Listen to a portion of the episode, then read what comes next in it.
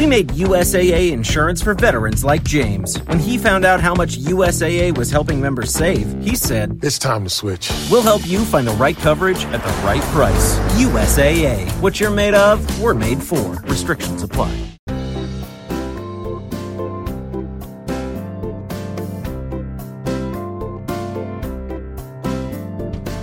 Esto es A Pie de Pizarra, un podcast de Emilcar FM. Hoy es 21 de marzo y este es mi capítulo 28. Bienvenidos.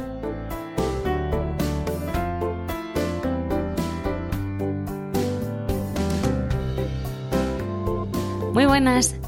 Esto es A Pie de Pizarra, un podcast sobre educación mediante el que comparto mis experiencias e inquietudes sobre esta dedicación y vocación que es la enseñanza. Mi nombre es Raquel Méndez. Este año soy tutora de quinto de primaria y soy la presentadora de este programa donde vais a escuchar mi voz contando mi día a día como maestra de la escuela pública. ¡Empezamos!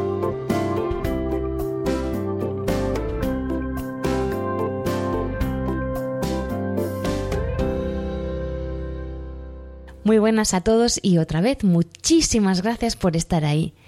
Bueno, en este capítulo, la verdad, mm, bueno, es que últimamente estaba hablando con, con bastantes compañeros, bueno, en las sesiones de evaluación, que he tenido que ir a, a, unas cuantas. Y un problema que ha surgido durante todas estas largas y tediosas sesiones ha sido los problemas de, de disciplina que nos encontramos en las aulas o cómo podemos hacernos eh, con el control de, de, nuestras aulas, cómo podemos gestionar el comportamiento indeseado dentro del aula y que estos comportamientos erróneos pues no interrumpan el adecuado funcionamiento de la clase. Mm, hoy en día, pues por suerte, por desgracia, hay muchísima diversidad en las aulas por suerte, porque de la diversidad uno se, enrique se, enriquece y por desgracia, bueno, es un punto negativo, no es una desgracia, pues cuesta al, al, docente, pues tiene un reto a diario con el que lidiar para poder, que, para poder hacer llegar ese proceso de educación hacia los niños, que el proceso de enseñanza-aprendizaje sea fluido. ¿Vale? Pues tenemos conductas disruptivas, conductas desafiantes, eh, niños con dificultades de aprendizaje, niños con trastornos, de, con déficits de atención o con problemas de hiperactividad, trastornos específicos del desarrollo y un, etcétera incontrolable e incontable que, bueno, que, que los que somos maestros pues, pues lo conocemos. Entonces, mm, pues he pensado que estaría bien poder hablaros a todos de cómo gestiono yo pues el, el aula. No sé, por, por, porque claro, yo vengo de un aula de educación especial, he estado trabajando en centros específicos, luego he sido PT en centros ordinarios y ahora que me encuentro como tutora, pues la verdad, mm, aplico todas esas técnicas que yo aplicaba antes cuando estaba como maestra de pedagogía terapéutica al, al aula. Y aunque es un, trabajo bastante duro, pero si lo haces todos los días, la verdad es que los resultados son buenísimos. Bueno, pues aquí os voy a dar algunas ideas de cómo se puede gestionar la disciplina en el aula. A ver, la educación es un proceso que es bidireccional. La conducta de nuestros alumnos va a estar influenciada por, lo, por cómo nosotros actuamos. Yo lo tengo clarísimo. El día que llego torcida, mis niños se portan peor. No se portan peor, es un reflejo de cómo me siento yo. Sin embargo, cuando estoy súper contenta, he dormido fenomenal y estoy súper activa, pues la clase como que fluye. Y digo yo, ay, qué bien se han portado los niños. Bueno, esto lo decía antes porque es que yo ya me he dado cuenta de que influencio muchísimo en el estado del aula. Hay días que no, que vienen algunos así movidos porque pues ha habido un puente o tenemos alguna excursión o van a, vamos a recibir una charla o algo así, entonces pues están más emocionados o están cansados después de haber estado haciendo algunos exámenes. Eso también influye, pero el maestro influye muchísimo. Entonces, ¿cómo puedo yo mejorar la conducta de mis alumnos y su interés hacia el aprendizaje, que es lo que yo quiero? Pues tenemos que conseguir un conjunto de habilidades. En primer lugar, tenemos que organizar el aula. Es decir, tengo que cuidar mi clase. ¿Cómo? ¿Cómo puedo mantener un aula eh, mm, libre de estímulos indeseados? Pues manteniéndola limpia, en orden. Las mesas y los materiales tienen que estar ordenados. A mí me encanta tener mi clase en forma de W, porque veo todos los niños, ellos se ven entre sí y a mí me facilita poder moverme entre las mesas, con lo cual puedo atender a cualquier alumno en cualquier momento. Mm, también me gusta mucho el trabajo por equipos. ¿Vale? No odio los niños que están de dos en dos o de uno en uno, pero eso es una cuestión mía personal. ¿De acuerdo? Entonces, yo mm, tengo ahora un quinto, que lo he dicho antes, y el trabajo en U me pertenece pues poder modificar el agrupamiento en el momento de que yo decida hacer cualquier tipo de, de actividad porque las, se mueven las mesas con muchísima facilidad dentro de la clase. Puedo hacer pequeños grupos, eh, grupos de seis, quitar todas las mesas de un plumazo y me permite, pues eso, mucha fluidez a la hora de, de generar agrupamientos y la energía entre los niños. Entonces, también tengo la clase muy bien decorada con las cosas que estamos trabajando y a ellos les encanta ellos siempre me presumen de lo, de lo chula que está su clase, de lo decorada que está. Pues si un niño se siente orgulloso de su clase, va a querer estar ahí. Ya cuidando la estética del aula, vamos a predisponer al alumno a querer aprender. Parece una nimiedad, pero no lo es. Otra cosa que tenemos que tener en, cuenta a la hora de organizar nuestra aula es saber qué diversidad tenemos en nuestros alumnos. ¿De acuerdo? Yo tengo que hacer los, eh, todas las adaptaciones no significativas necesarias que afecten, como he dicho antes, a los agrupamientos, a los tiempos, a los espacios. ¿Qué recursos tengo? ¿Qué actividades voy a hacer? ¿Y qué métodos voy a incluir dentro de mi metodología? Pues, por ejemplo, como el aprendizaje cooperativo, la enseñanza tutorada, las autoinstrucciones o lo que se me ocurra. Todo eso tengo que llevarlo yo organizado. Yo no puedo llegar al aula sin saber cómo me voy a organizar el día, cómo lo voy a desarrollar. Eso es una cosa que todo maestro tiene que hacer para organizar su aula. Si todo está organizado, no damos espacio al caos, que se va a generar sí o sí. Pero bueno, nosotros, eh, si vamos previniendo, pues vamos a aplacarlo un poquito. Luego a mí me encanta pues dar participación y responsabilidades a los niños. Yo tengo mis encargados que son, bueno, ya lo he explicado varias veces, que como este año estoy trabajando en lengua eh, Harry Potter, pues tengo las cuatro casas de Hogwarts y en cada casa de Hogwarts tengo el jefe de la casa y luego tengo el precepto. ¿Vale? Ellos eh, suelen tener eh, algunas responsabilidades fijas y luego los otros miembros de las casas pues mm, van rotando en sus, en sus responsabilidades, con lo cual todos los niños tienen eh, alguna tarea en clase, ya se ha encargado de levantar las persianas o de ir a por la tiza o de organizar las sillas, eh, de apagar la luz cuando vamos a, a ver algún vídeo en la pizarra interactiva, vamos a jugar. Y ellos, al tener una responsabilidad, pues se sienten importantes y, y queridos en el aula. Otra de las cosas que tenemos que tener en cuenta a la hora de organizar nuestro aula es cómo vamos a, ubicar a los alumnos. Yo no puedo poner al niño que tiene más dificultades al fondo del aula. No, o al niño que es problemático detrás, o al niño que no presta atención eh, detrás en las últimas filas. Eso no tiene sentido. A ver, los alumnos desatentos, los alumnos que no traen el material, los alumnos que tienen dificultades para resolver la tarea, eh, los que hablan mucho, los que tienen dificultades de aprendizaje, los que tienen dificultades visuales, todos esos tienen que estar lo más cerca posible del maestro y en unas condiciones donde se les distorsione lo mínimo posible. Por eso vuelvo a incidir que a mí el, la W me encanta, porque en la, en la U del centro voy intercalando a los niños que tienen más dificultades y en la UD fuera, pues pongo los que tienen más eh, facilidad para atender, para estar concentrados y entre ellos mismos se controlan. No dejan que los de adelante se vayan de la vuelta para atrás y se ayudan entre sí. Entonces, a mí me funciona fenomenal. Otra de las cosas que tengo que hacer para organizar mi aula de forma adecuada es adaptar los materiales y las actividades a las características y a los intereses de los alumnos que tengo en el aula. Yo no les puedo eh, presentar un material que sea poco motivador, que sea muy complicado y que no se ajuste al nivel de competencia curricular de mis alumnos. Luego también puedo tener diferentes materiales para diferentes ritmos de aprendizaje y niveles curriculares. Es decir, yo tengo que dar respuesta a todos los alumnos, porque, claro, siempre hablamos de los niños con dificultades de aprendizaje y nos olvidamos aquellos que van por encima de los demás. Pues en nuestro aula tenemos que organizar todo ese trabajo. Tenemos que dar cabida a toda la diversidad de nuestro alumnado. Ese es el primer punto. ¿Cómo organizo el aula?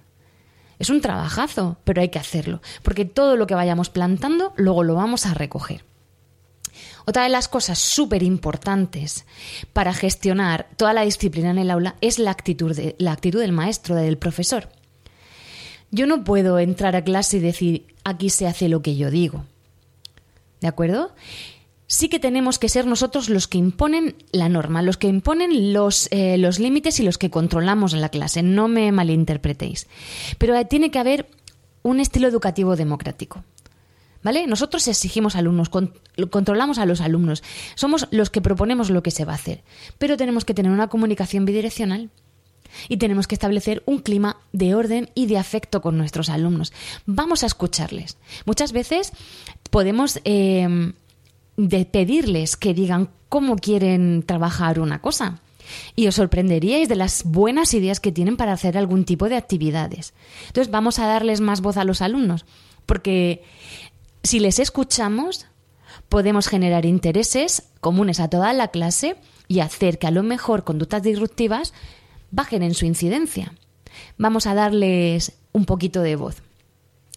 También otra estrategia, que una actitud que tenemos que tener es que tenemos que ser capaces de realizar de manera simultánea la actividad de enseñanza, es decir, lo que tengo preparado para la clase, y a la misma vez tengo que controlar el comportamiento. Entonces, claro, muchas veces es difícil porque hay niños que tienen conductas disruptivas en las que se debe intervenir, vamos, en el momento, pero hay otras pues que no tenemos que darle tanta importancia porque mm, que se pongan a hablar, a decir tonterías, pues le podemos dar la importancia que nosotros queramos. Pero si hacemos una risa y y lo decimos, venga, vale, tal, ya, se calma, pues no le damos importancia y seguimos con la tarea que tenemos nosotros, que es la de enseñar. Entonces, ¿cómo lo sé? Pues mira, dependiendo de la conducta, yo puedo modificar mi actuación.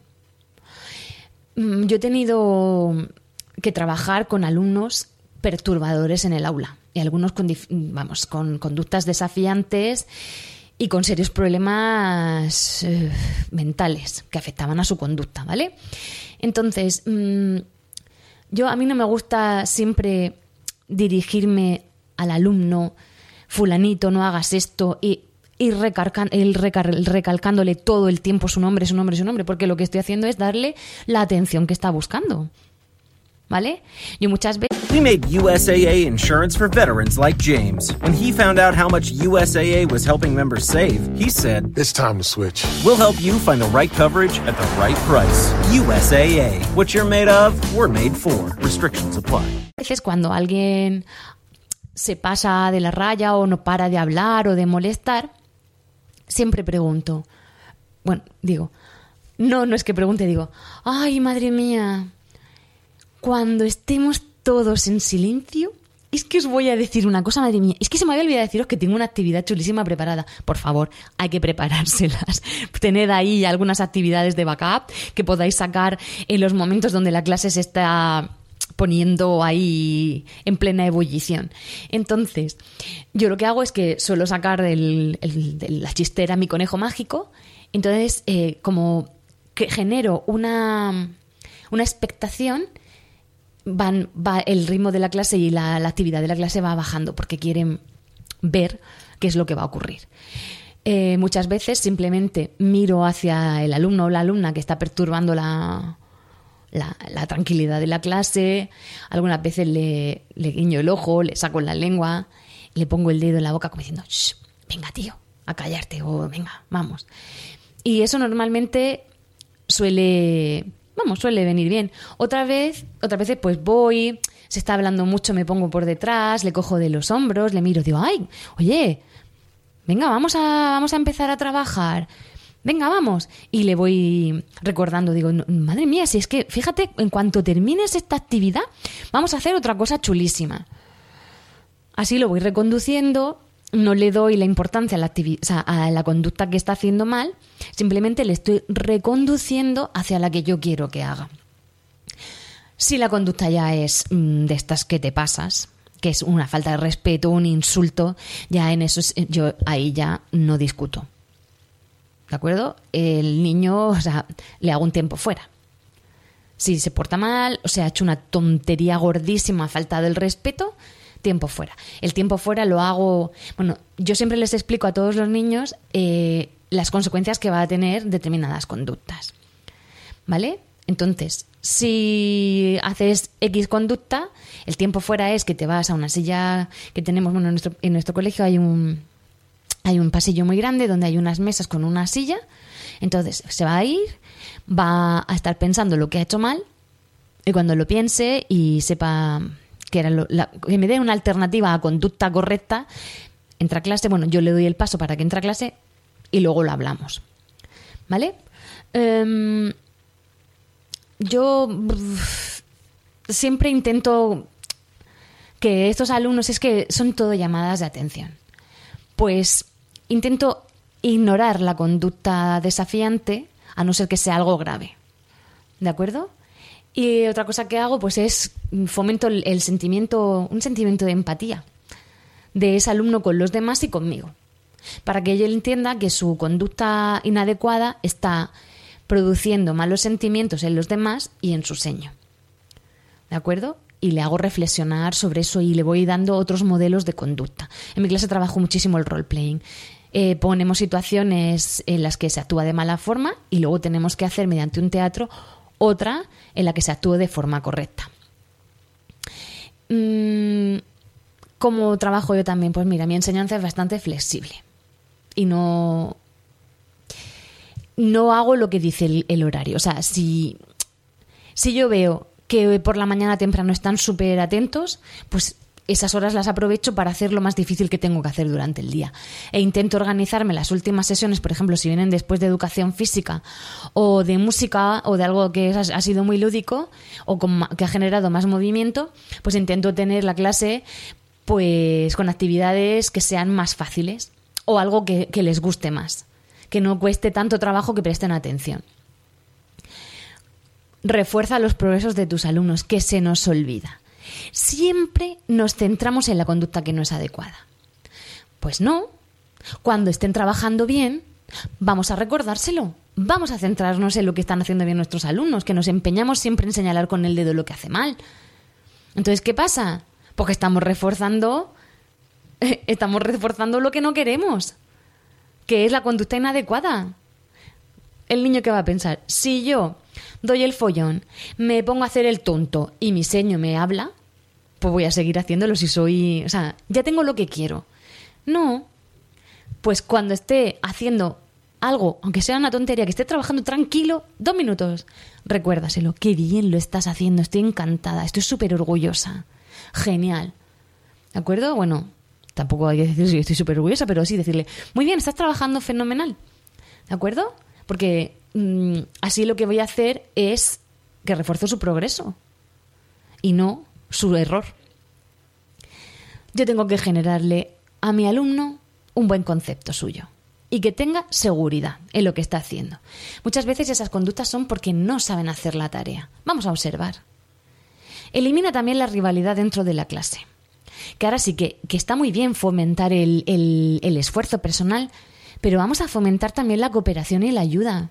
Porque muchas veces una conducta disruptiva surge de una incapacidad que tiene un niño o de una inseguridad para hacer una tarea.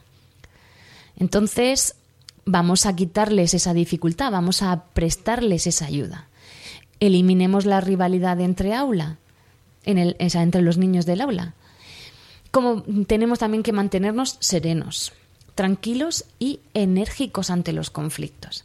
Es difícil, mucho, porque hay veces que se te va la pinza y que quiere decir mm, que me los cargo hoy. Dios, están insoportables. Cuando te pongas nervioso, yo lo que hago es que digo, voy a tomar el aire, salgo al pasillo, cuento hasta 10, respiro y entro. O digo, vamos a abrir las ventanas. Ya ves la tontería de abrimos las ventanas. O digo, ay, estoy pensando una cosa. Pum, ya generas atención. No sé, y les cambias un poco el rollo y te lo cambias a ti. ¿Vale? Vamos a generar también un sentimiento de grupo. Vamos a incluirnos nosotros dentro del aula, porque nosotros, nosotros, nosotros, si te ven como una persona que pertenece a su grupo, te van a coger cariño y te van a respetar más. Cuando estemos explicando, no te des la vuelta, no te pongas a explicarle a la pizarra, tienes que explicarle a los niños. Esto parecen cosas de perogrullo, pero muchas veces se nos olvida. ¿De acuerdo? Si mantienes el contacto visual durante las explicaciones y te vas moviendo entre los alumnos, eh, si coges los conocimientos que estás explicando, los relacionas con los anteriores, si vas modulando la voz, si generas mm, o preguntas con espera para generar un poquito de tensión e ilusión por saber lo que va a pasar, ellos se van a centrar en ti y no en hacer el tonto o en hacer eh, en hablar con el compañero, en reírse, que es inevitable. Pero podemos hacer que esas conductas pues bajen un poquito. Si hay un comportamiento absurdo que es para llamar nuestra atención, vamos a ignorarlo. ¿De acuerdo? Es lo que he dicho, vamos a centrarnos en las buenas conductas. Y, os recomiendo una cosa, si tenéis que reprender, reprender a algún alumno, hacedlo en privado. ¿De acuerdo? Porque para algunos, aunque parezca impensable, una reprimenda en público es un premio. Y luego es mucho más eficaz cuando hablas con el alumno en privado. Eh, esto es lo que hago yo. Yo intento también captar la atención de los alumnos con, canciones, intento generarles pues una ilusión por aprender. Todas las mañanas, nada más empezar la mañana, les explico lo que vamos a hacer durante el día y las actividades que tengo preparadas. Y siempre intento proponerles dentro de cada sesión una actividad que ellos quieran hacer. Como lo saben de antemano, el premio es hacer esa actividad. Por ejemplo, os voy a contar la actividad que hemos hecho en lengua. Eh, bueno, estamos trabajando el cuento, las fábulas y en el cole hemos comprado un libro que está chulísimo. Ahora mismo es que he perdido el papelito donde tenía apuntado el título, pero para la próxima, mm, a ver si me acuerdo y os lo digo. Pues es de un, de un, de un artista gráfico que ha hecho un libro para niños. Y tiene actividades súper chulas para desarrollar la imaginación y la escritura creativa. Entonces siempre intento tener alguna de estas actividades como premio para el área de lengua. Para el área de inglés, el premio es eh, jugar con los Fraggles, hacer entrevistas a los Fraggles y luego ver un capítulo de, de los Fraggles que les encanta. Entonces ellos lo saben y normalmente la verdad que suele funcionar. Se, lo, se portan genial y vemos unos 5 o 10 minutos del capítulo de Fraggle Rock, que están súper enganchadísimos. sorprende que niños de quinto pues prefieran jugar con los Fraggles. Ellos saben el premio. Bueno, pues lo, que me centro, que, que, me vado. Eh, una de las actividades premio que hemos tenido hoy, pues han portado fenomenal.